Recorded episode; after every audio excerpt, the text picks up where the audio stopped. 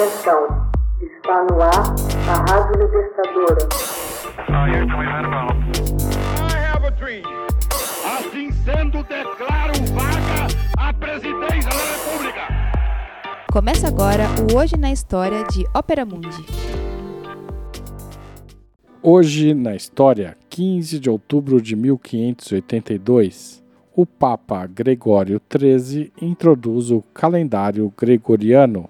Em 15 de outubro de 1582, o Papa Gregório XIII instaura um novo calendário nos Estados Pontifícios, Portugal e Espanha, substituindo o então vigente calendário juliano. O novo sistema de contar o tempo passaria a ser conhecido como calendário gregoriano e é usado até hoje. Quando os católicos europeus despertaram no dia seguinte, 4 de outubro, na verdade já estavam em 15 de outubro, segundo o novo calendário.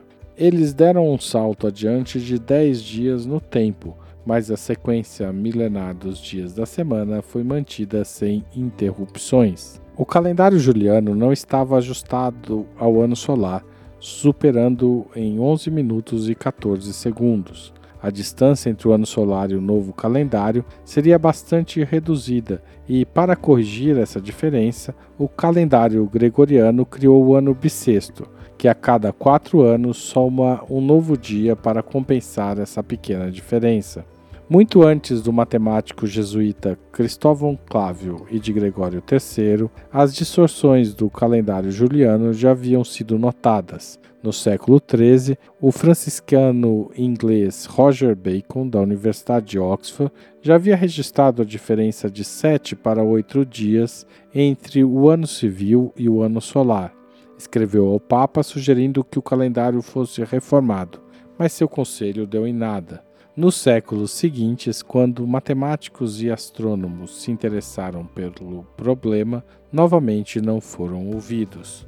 Finalmente, em 24 de fevereiro de 1582, o Papa Gregório XIII publicou a bula Intergravíssimas, detalhando a necessidade de reformar o calendário para aproximar o ano civil do ano solar.